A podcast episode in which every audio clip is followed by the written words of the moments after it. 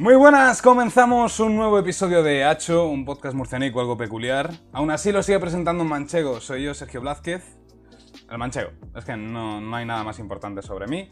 Pero bueno, hoy me acompañan por fin tres murcianos. En el último programa no tuvimos ningún murciano, pero ya era traer de vuelta el paparajote. Tenemos en un primer lugar a Ignacio González, muy buenas. Muy buenas tardes, otra vez ya está bien el fin de los manchegos. Un poquito de Murcia, un poquito aunque sea, un poquito. Un poquito, un poquito, que haya equilibrio, Poquito. aunque Por sea. ahora a tope, a tope con los tres. Bueno, hoy Sí, tenemos, hoy tenemos gran dosis de murcianos. Tenemos también a Ángel Jiménez, muy buenas. Muy buena tarde, ¿cómo estamos? Me alegro que estemos bien ahí a tope. Estamos, ya, ya te veo activo, Ángel. Siempre. Siempre. y por último, Felipe Meseguer, muy buenas. Yo solo quiero decir que aquí nunca, nunca ha faltado un murciano, porque técnicamente eres de Albacete. Albacete de Murcia, tal, tal. Que está- estamos hablando de la actualidad, no estamos hablando del franquismo, ¿vale? Así que vamos a rajarnos un poco. Ah, bueno, perdona, es que yo me quedé un poco atrás en historia. ¿Eh? Que Felipe Alguien primero- que. Esto es una buena introducción, ¿vale? Alguien que le gusta hablar del franquismo. No, pero ahora en serio, tenemos un gran invitado hoy, un gran comediante, una gran persona.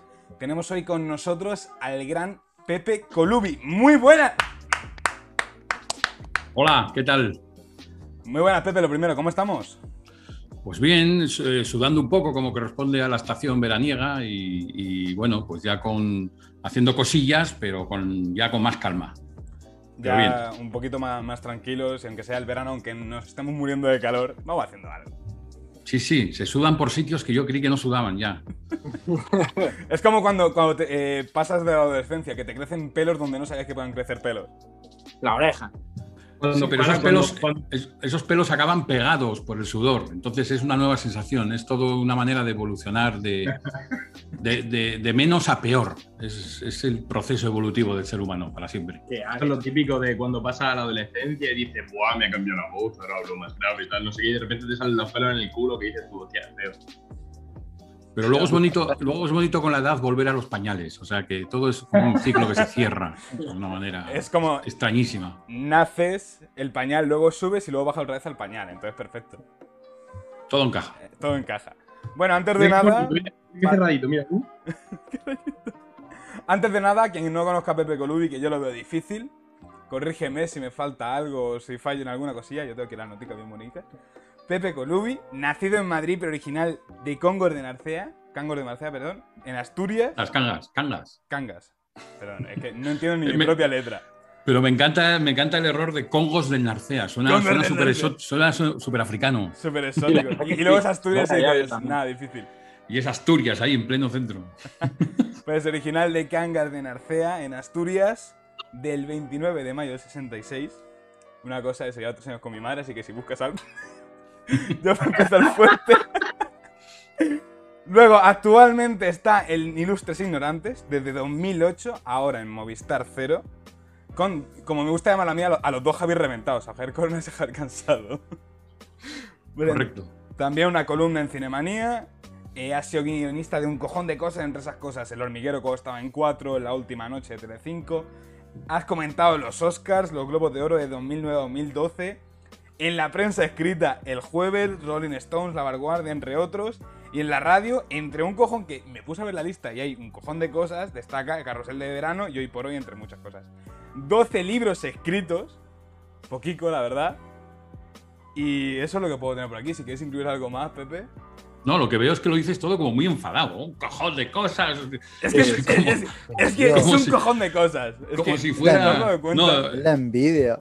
El truco, el truco es, que, es que dicho así parecen muchas cosas, eh, pero claro, eh, estamos hablando de una edad provecta, o sea, son 55 tacos, entonces claro, si pongo todo junto y seguido lo que he hecho en la vida, pues parece que no he parado, pero bueno, mm, Sí, eh, es cuestión de 50 y organizarse, vamos. Claro, es cuestión de organizarse cuánto. y nacer 50 y cuánto, eres del 66. 55.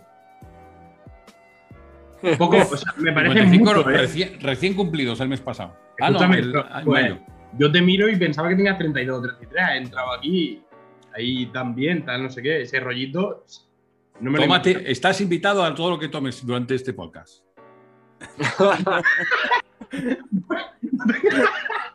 Joder, Pero ¿cómo va. que es que no me traigo nada para tomarme? Qué, mal, qué mal ojo tengo de vez en cuando, de verdad. ¿eh? Me gusta Asturias, me parece un sitio muy bonito. A mí también. Lo es, lo es, Porque ciertamente. Asturias, Cantabria y el País Vasco. Eso me parece excepcional. Buah, ¿Y ya. qué pasa con Galicia? A Galicia que me dé por culo. A mí me interesa más la parte de Cantabria País Vasco. Muy Portu- bien, quedando, quedando mal con. Galicia. Portugal es versión que- mejor, es que yo lo llamo así. Es que claro, es que es Portugal 2, Portugal versión España. Portugal sin mujeres con bigote. Pues, ¿o no? O no, también, también hemos nacer, dicho. en, nacer en el Principado de Asturias, creo que no te da caché. eh. Te da caché, dices tú. Eh. Eh. Es que. Astur- Asturias, como diría Alex de la Iglesia. El planeta de Asturias. Asturias. Yo, a ver, para empezar lo primero, ahora que hemos estado aquí un poco de charla, Pepe, y ya que hemos mencionado todo, eh, ¿cómo empezaste en todo lo que has hecho, por decirlo así? ¿Cómo empecé en, en todo? Sí, ¿cómo fue el primer cambio de decir de he pasado a, a estudiar, a tal, a estar currando en un Mercadona o lo que sea, a decir, oye, pues estoy haciendo esto que me gusta? ¿Cuál Pues, fue eh, la primera polla que chupaste? Esa, esa es la pregunta. No, es- esa luego, esa aparte. Ah, vale, vale. Eso está por llegar porque he, he tenido tanta suerte que no he tenido que lamer ningún manubrio para, para llegar a donde estoy. ¿Por qué? Porque tampoco he llegado tan alto. Es decir, que es una. La, la clave de todo es no tener mucha expectativa y yo empecé de, de manera muy casual en la radio, haciendo 40 principales, eh, casi el mismo día que empecé la carrera de filología inglesa. O sea, yo empecé a currar con 18 años eh, y una cosa fue llevando a la otra de manera casi mágica, ¿no? Visto desde ahora, es casi mágico cómo, cómo se fueron superponiendo los curros y las oportunidades y tantos curros que pasaron por el camino. O sea, has dicho eso, pero tengo muchos más eh, borrones en mi currículum de todo tipo, muescas, ¿no? Trabajos que parecía que iban hacia un sitio y de pronto se acababan. Yo he trabajado mucho también en, cosas relacionadas con comunicación, gabinetes de prensa de, de todo tipo, de literatura, de fotoperiodismo, de universidad. Y, y, bueno, sin una vocación clara ni definida. Esa yo creo que fue la suerte que tuve, por un lado, porque claro, eh, cuando no te puedes decepcionar a ti mismo, pues eres imbatible.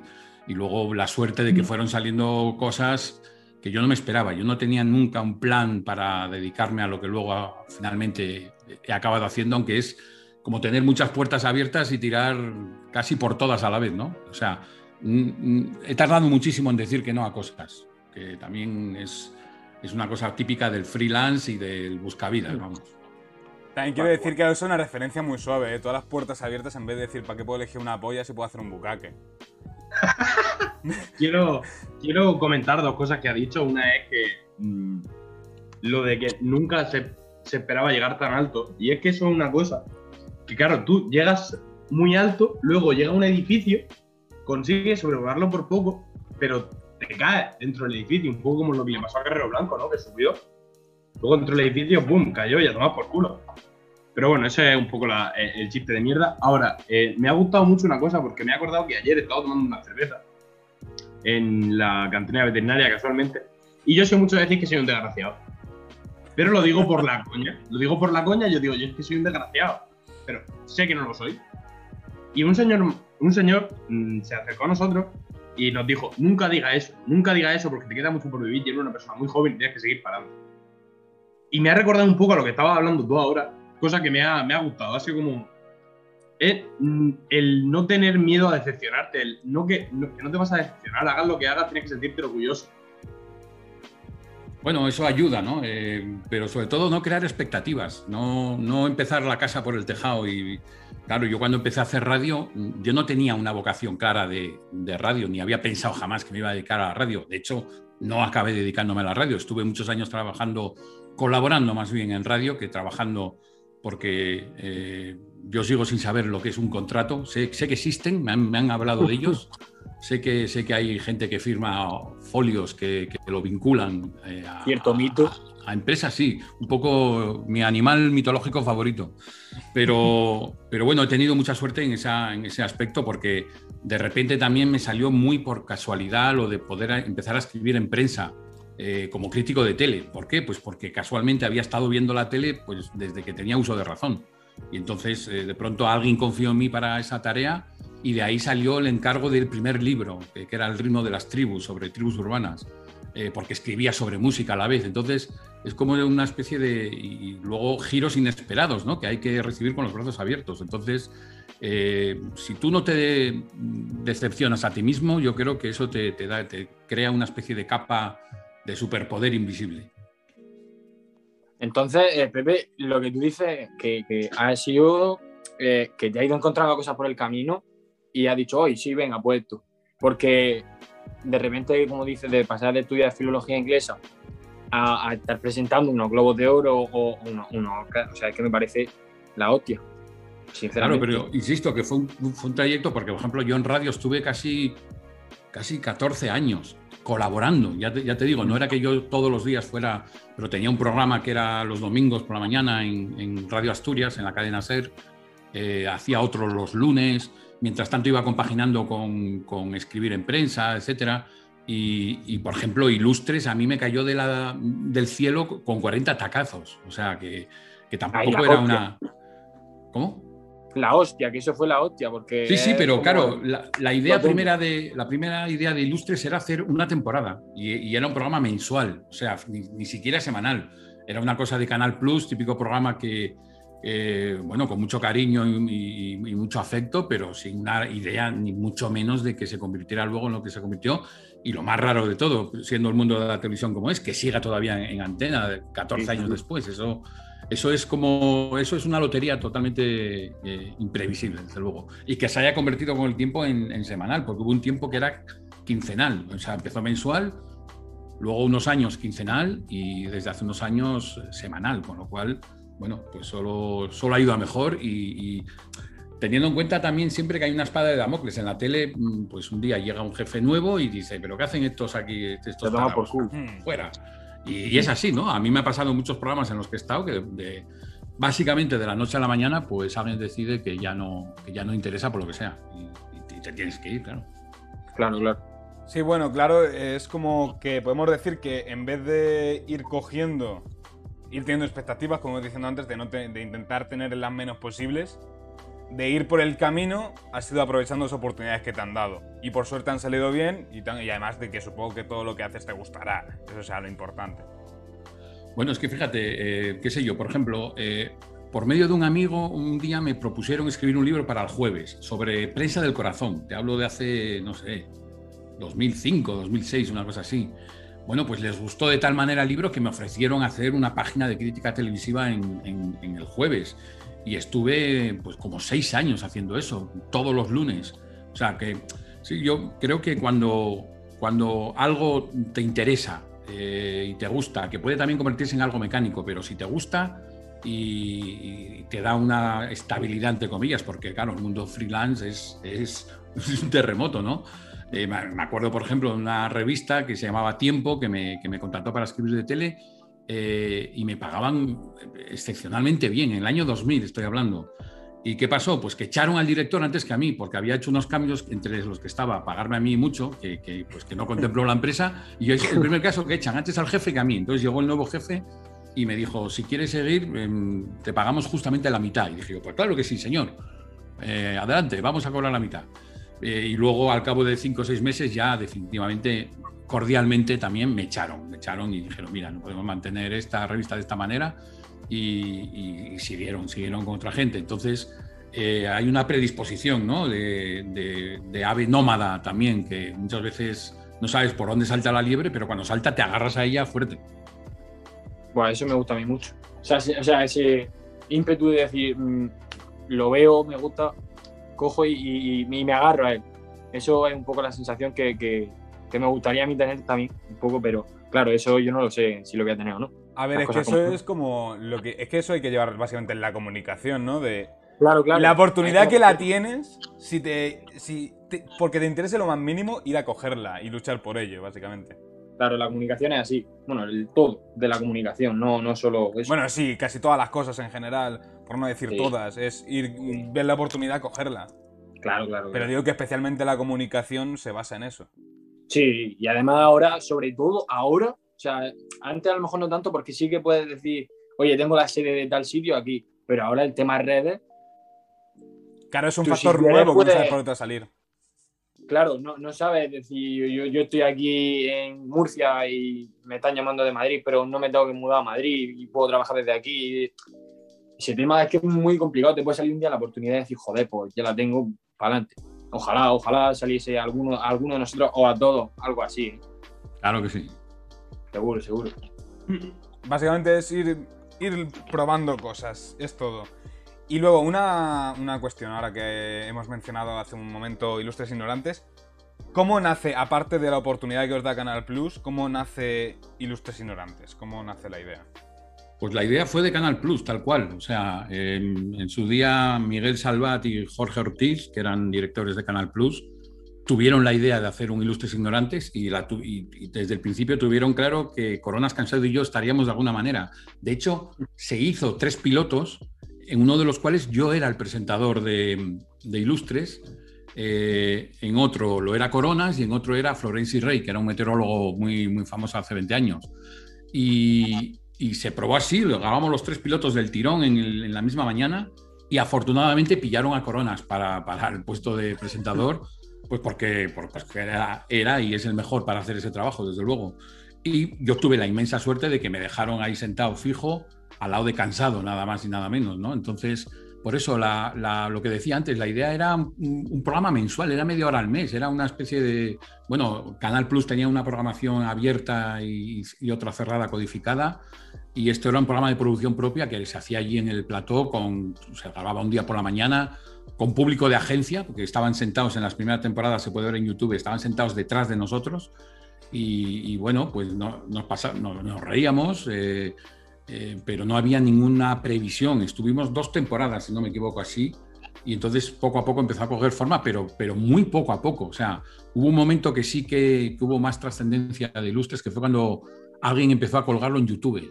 Y ahí sí que notamos como que había más repercusión y eso nos llevó, habíamos empezado en el 2008, en el 2011 decidimos probar a hacer un- algún bolo en teatro y, y- y poco a poco fue saliendo bien y bueno, seguimos haciendo giras por teatros con haciendo un ilustres de dos horas que no se graba, no hay cámaras y, y hay mucho, to- todavía si cabe, más desfase ¿no? que, que en el programa de tele que tiene que durar, pues eso, 25 minutos, 28. Pues sí. Yo es que me quedo Eh, impactado. Es que yo venía con la mentalidad de que, yo sé, a lo mejor estáis pensando eso en, en su momento, Coronas y tú, tal. Y de repente me dices que es una idea de, de Canal Plus, es como, ¡pum! Es Sí. como ver el, el- el punto de cómo pueden influir los medios de comunicación en, en tantas cosas. Y además el tema de, de que justo sean ellos tres, quiero decir, que hayan pensado en estas tres personas van a hacer un programa Sí, claro, así eso, eso es y va a funcionar. Y seguramente si lo hacen es porque tenían expectativas de las que hablábamos antes.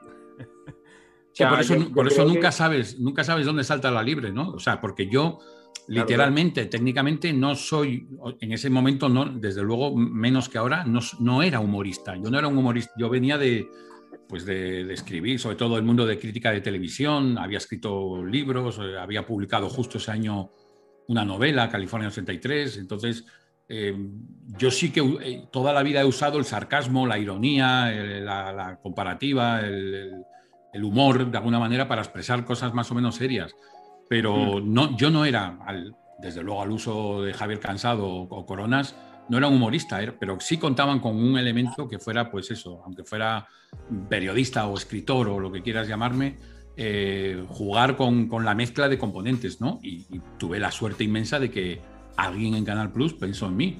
Eh, sigo pensando cómo, cómo lo hizo y de qué manera, pero vamos, que, que- que le, le de- le debo un par de cenas a esa persona.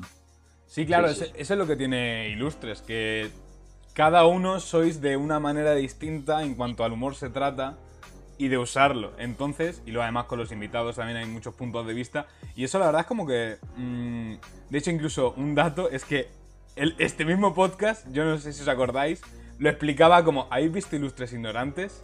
Porque a mí me gustaría hacer Sí. algo de ese estilo. Sí, sí, sí, sí, sí. Pero fíjate que, que- que Ilustres tampoco ha inventado la pólvora, quiero decir, que un- una mesa redonda, por decirlo así, eh, que es un programa además sencillísimo porque no tiene acciones fuera de mesa, no tiene, bueno, tiene ese pequeño vídeo de cachondeo para empezar, pero básicamente eh, es, es casi un pre-podcast porque se puede escuchar perfectamente, de hecho está por Evox también, y se puede escuchar perfectamente sin, sin vernos los caretos, ¿no? que tampoco aportamos gran cosa, ni hay, ni hay mímica. Hombre, eh, salgo yo riéndome porque, porque, porque parezco a veces eh, retrasado, porque es que No te voy a decir que hay alguna cara que... me entran ataques de risa porque, claro, estoy este, tener enfrente a cansado diciendo, la- la- desarrollando esas historias que hace, ¿no? y de pronto esos giros también y tal, pues, pues claro, el, el- el gran secreto de Ilustres es que no, no ensayamos. Yo creo que esa es la gran prueba de fuego, porque yo creo que, el, que dicen que el roce hace el cariño, pero la confianza da asco. Entonces, no tener que ensayar eh, me parece maravilloso, porque además de darle la frescura y bueno, también los fallos también, porque a veces dices un chiste que te parece espectacular en ese momento cuando lo piensas y según lo estás vocalizando dices, pues es una mierda. Pero me bueno, pasa como es- todo el rato, Pepe, me pasa todo el rato. A Felipe le pasa Oye, mucho, ¿verdad? Soy esa persona que suelta una gilipollez y cuando la he soltado he dicho, ¿qué coño acabo de decir? Pero lo digo yo, digo, ¿qué he hecho? Pero a la vez no estás a gusto, porque eso es un entrenamiento, quiero decir. Yo, yo muchas veces eh, he dicho chistes en Ilustres que, que se- solo faltaba el matojo seco botando por delante de mí, eh, pero es una especie de entrenamiento, es decir, si llega un momento que tú lo dices con convicción, pero no funciona, pues no pasa nada, porque además, en nuestro caso, tenemos gente alrededor que saca el cadáver a, a la playa y, y sigue, sigue el programa, ¿no? Es una ventaja eh, estar rodeado de gente cuando estás fallando estrepitosamente, Bueno, pero la frase que gusto dice- ahí. La frase que dicen aquí los cabrones es, bueno, sí, seguimos. Porque es que, es que lo que tiene Felipe, que eso también le da como un, un toque distinto, es como digo, que cada uno aquí somos de una manera distinta, lo que hace es como que estamos aquí hablando y de repente suelta un comentario. Y es que te lo suelta, te ríes, pero dices, ¿cómo sigo yo esto? Claro. No, no es un- una persona que diga, puede, puedo usarla de puente en- para enlazar conversaciones, porque no, porque a lo mejor está hablando Bueno, algunas de, veces sí, de de- decir, de eh, ilustre ignorante y coge y te salta hablando de pechuga de pavo. Yo qué sé. Por alguna gilipollez, por alguna gilipollez que hayáis dicho, rollo, estáis hablando de un tema. Decir una tontería, a mí se me pasa otra tontería por la cabeza que está relacionado con eso, pero no está relacionado de lo que estaba hablando realmente. Lo conecto a otro tema completamente diferente, hablamos de eso, dos palabras y decimos, bueno, seguimos. Sí, es que Eso, a, a lo mejor, a lo mejor estamos, yo qué sé, pues si ilustres ignorantes, no sé qué tal, y de repente dice, dice, pues eh, eso hubiese dicho Hitler. Y tú te quedas como, ah, bueno, pues seguimos. A ver, todo. no, en ese sentido, en ese sentido, intento buscar conexiones un poco más curradas. Sí, Hombre, sí, sí, también lo he exagerado Pero- mucho. También Pero luego también sí que es verdad que de vez en cuando, cuando decía una cosa que va con un tema relacionado, sí que conecto bien. Rollo, hago el meme de ¿eh? ¿eh? ¿eh? ¿eh? ¿eh? ¿eh? De ratito, mira qué bonito, mira qué la frase. Pues Bueno, eso, es el, eso es el humor. El humor es, es eso precisamente. O sea, conectar cosas imposibles o locas y, y- y machiembrarlas como, como sea. Y, y a veces funciona y a veces no, pero que no funcione es también un arte bello de, de Sí. digerir. Estoy de acuerdo, estoy de acuerdo ahí en eso. Hay algo, hay algo hipnótico en el error. Sí, es, es como que. El, el humor es que es difícil de entender y de ponerle un concepto fijo. Yo lo veo más o menos así, que el humor puede ser cualquier cosa. Yo siempre digo que el humor explicado pierde. eh, porque es es intentar entender un mecanismo. eh, o sea, se puede, se puede explicar cosas tan básicas como, el, como la respiración, el oxígeno, etcétera. Pero el humor es que forma parte indisoluble, o sea, forma parte del átomo. Mm, Por, por eso no, a mí no me gusta que se separe el humor o que se le pongan una isleta ahí aparte de, de lo que es la vida, ¿no? El humor tiene que mostrarse en, en todos los aspectos de la vida, en los más serios, en los más trascendentes y en los más tontos. O sea, el, el- el humor tontaco también, también es, es, es hipnótico. Una tarta en la cara es oro puro, joder. Que pasa sí, que como, sí, que sí, que Yo sí. O sea, tengo. le pasa como los memes. Todos los memes, lo, tú lo ves, ves la foto, vas pasando y lo ves y te hace gracia. Pero tú lo piensas, tú piensas que has visto y te lo explicas en tu cabeza y no tiene ni puta gracia. Exacto. enseñas a un amigo y no tiene ni puta gracia. Pasa lo mismo. Sí, sí, sí, Es como ponerte a explicar un, un tuit. Oye, a Eh, alguien, que- a alguien que no tenga Twitter, le explicas un tuit y te sientes eh, realme- realmente profundamente retrasado porque, porque es Sí.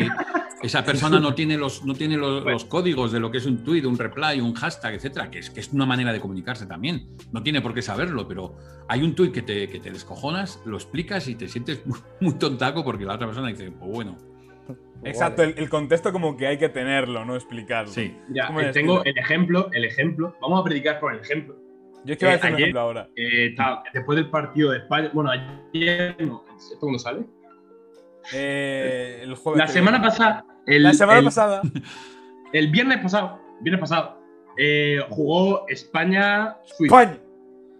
España. Y acabamos ganando en penalti, ¿no? Y Exacto. se recordó por Twitter el error que tuvo Unai Simón en el anterior partido metiéndose en propia. Y saltó un influencer de estos, conocido como Ibai, o sea, bastante famoso el tío. Yo no lo conozco, pero me han dicho que es bastante famoso. Pues el tío saltó diciendo, todo el mundo echándole a las llenas por lo que hizo en el anterior partido, y hoy, ha parado dos penaltis, le comí la polla. ¿Qué quiero decir con esto? No sé, no soy un Simón, me comí los cojones. Ese estilo de. No tiene nada que ver una cosa con la otra, pero lo conectas porque sí. Y la gente se va a reír por el simple impacto que tiene en la sociedad. Sí, pero eso Es yo creo que también es por la propia figura de Ibai. Otra puta paranoia que tener un impacto tan grande en la sociedad, igual alguien cuenta un chiste, mucho más que el tuyo. Pero como tú tienes mucho impacto en la sociedad, se van a reír más que el tuyo que el, que el del otro. No, pero por ejemplo, eso. en los tweets de Ibai, yo sé que todos vosotros seguís a Ibai. Yo leo los tweets de Ibai con la voz de Ibai. Entonces me hace más Sí. gracia todavía. Me hace más ¡Claro que sí, amigo! Tal cual. Sí, sí, Como, sí, no sí, soy un sí, Ice sí. Simón, me coméis los cojones. Más o menos. Pero claro, Ibai, Ibai en sí mismo, Ibai es un contexto también. Es decir, tiene, Exacto. Claro. tiene una carrera, tiene un código, tiene exactamente lo que dices tú de, de- de imaginarte en, en tu voz la cabeza, o sea, al revés, en tu cabeza, la voz de Ibai leyendo con ese tono, pues ya es un contexto que se ha currado el tío y que, y que ha comunicado y que, y que es parte del contexto del, del chiste. Estoy totalmente Claro. de acuerdo. ¿Cómo si A mí me pasa un poco así con, con el Choca. Oye, quiero, quiero decir una cosa, chaval. Y ya con eso finalizamos, si queréis. Os recuerdo sí. que ya se ha estrenado en los cines de nuestro país la comedia del año, del verano, Operación Camarón. Una producción de producción de- Habrá risas, habrá diversión, habrá drogas. El apoyo de la cultura española. Habrá risas, habrá diversión. Y lo más importante, los lolos, ¿dónde están los tíos?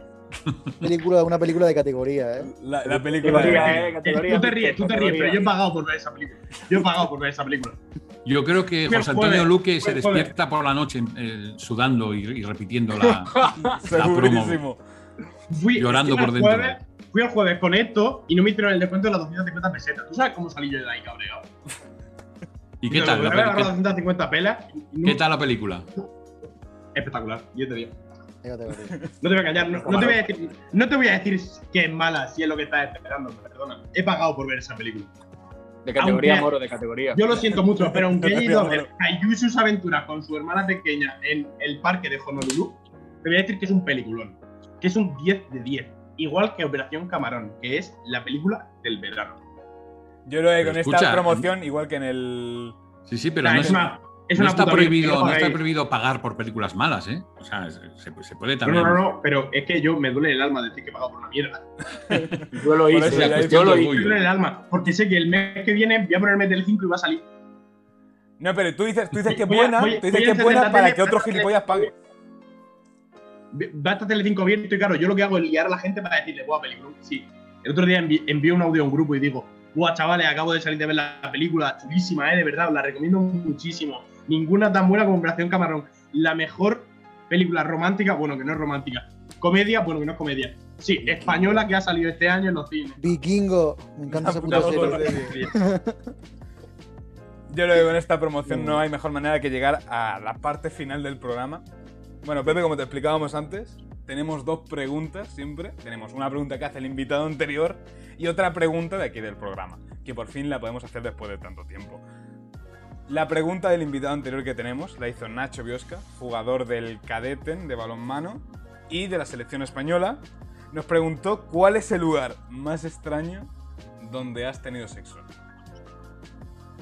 En el culo. Eh, escúchame, escúchame, aquí cada uno tiene ¿En que el tuyo? En los manicomios, pues lo vi en el culo. ¿En el tuyo o en otro? No, no, eh, la, la respuesta en sí misma es un, es un machimbrado. Es, es un culo, ya está. Un cool. Puede ser, escúchame, igual no, está intentando liar y quiere decir el culo del mundo que se refiere, se refiere a Australia o algo de eso y nos está aquí haciendo el lío que flipa. O Tahití. Claro, Lo dejo- en el culo, en, en el culo, pero el, ¿qué culo? ¿En el tuyo? Lo dejo ahí abierto, claro. ¿En el, el- tuyo? Como el culo. El humor desarrollado pierde también. Entonces, fíjate qué respuesta más bonita, más abierta, igual que un culo. Muy bien, muy bien, muy bien. Y sí, sí, seguramente abierto se quedó. Luego, eh, es que eh, otra cosa no, pero Abierto seguro. abierto Yo seguro. creo que la mejor respuesta a una pregunta eh, tan básica. La verdad la que sí. Y además es que no te la esperas. Así que por eso me gusta No. tanto esta respuesta. Eh, entonces, Pepe, como podrás suponer, tú tienes que realizar una pregunta para el próximo invitado. Eh, ¿Invitado o invitada? Invitados. O- o invitados. A Invitados. lo mejor podemos o tener más de invitados. uno. Da O invitados. O invitadas. O invitadas. O invitades. O invitados. Invitados. Eh, ¿Cuándo planeas que va a ser la próxima vez que tendrás sexo? Buah, qué bueno. Ya, exacto. Ostras. A mí me gusta. De 10. Me ha gustado, Ahí. me ha gustado. Me acabo de poner una, una pregunta, rollo, a ver si alguien la dice. Por ejemplo, no sé si viene aquí a lo mejor en un futuro alguien que conozco. Igual se la comento. Rollo de Coméntasela, coméntasela. ¿cuál, cuál sería el objeto más raro con el que tendría sexo? El, el objeto, el objeto más raro. ¿Cuál sería el objeto más raro con el que tendría sexo? Y eso me, me está haciendo calentarme la cabeza muy seriamente. Pero vale, Sí, yo pero, también, ¿eh? pero Estás buscando seguramente- alrededor objetos, ¿no? Ahora, por lo que veo. Sí, sí, sí, Pero sí. sí. Pero aquí una mirada al aire. Oja- ojalá tuviera a- a un gato por ahí o algo que lo estuviera mirando ahí fijamente. Claro, pero ser vivo Pero cuenta o no? ¿Un ser vivo cuenta? eh, el objeto más raro, hermano, eso no, eso no, no es ser vivo. Entonces, Objeto, un, un objeto inmóvil. Según las No. descripciones, seguramente tendrías que hacer una descripción topográfica, porque al ser un objeto inmóvil. Bueno, yo vi en un vídeo que había un tío que estaba enamorado de su coche y lo hacía por el tubo escape, ¿sabes? Sí, sí, yo lo vi, que le, y le daba besitos al, Sí, al sí. parachoque. Sí, sí. pero, pero, cabrones, estoy hablando de un objeto raro para hacerlo, no te lo vas a montar con tu coche. Ah, Vale, no sé. Cada uno tiene sus problemas, ¿no? Pero yo qué sé. Bueno, los Red. Kennedy, los Red Kennedys decían, si amas tu coche, muere por él. Entonces, con el coche, lo, lo que haga falta, si lo amas de verdad. claro. Si me tengo que quedar sin polla por mi coche, lo hago. Básicamente. Sí, qué coche. Y luego, una pregunta final del programa, que ya tenía ganas de hacerla.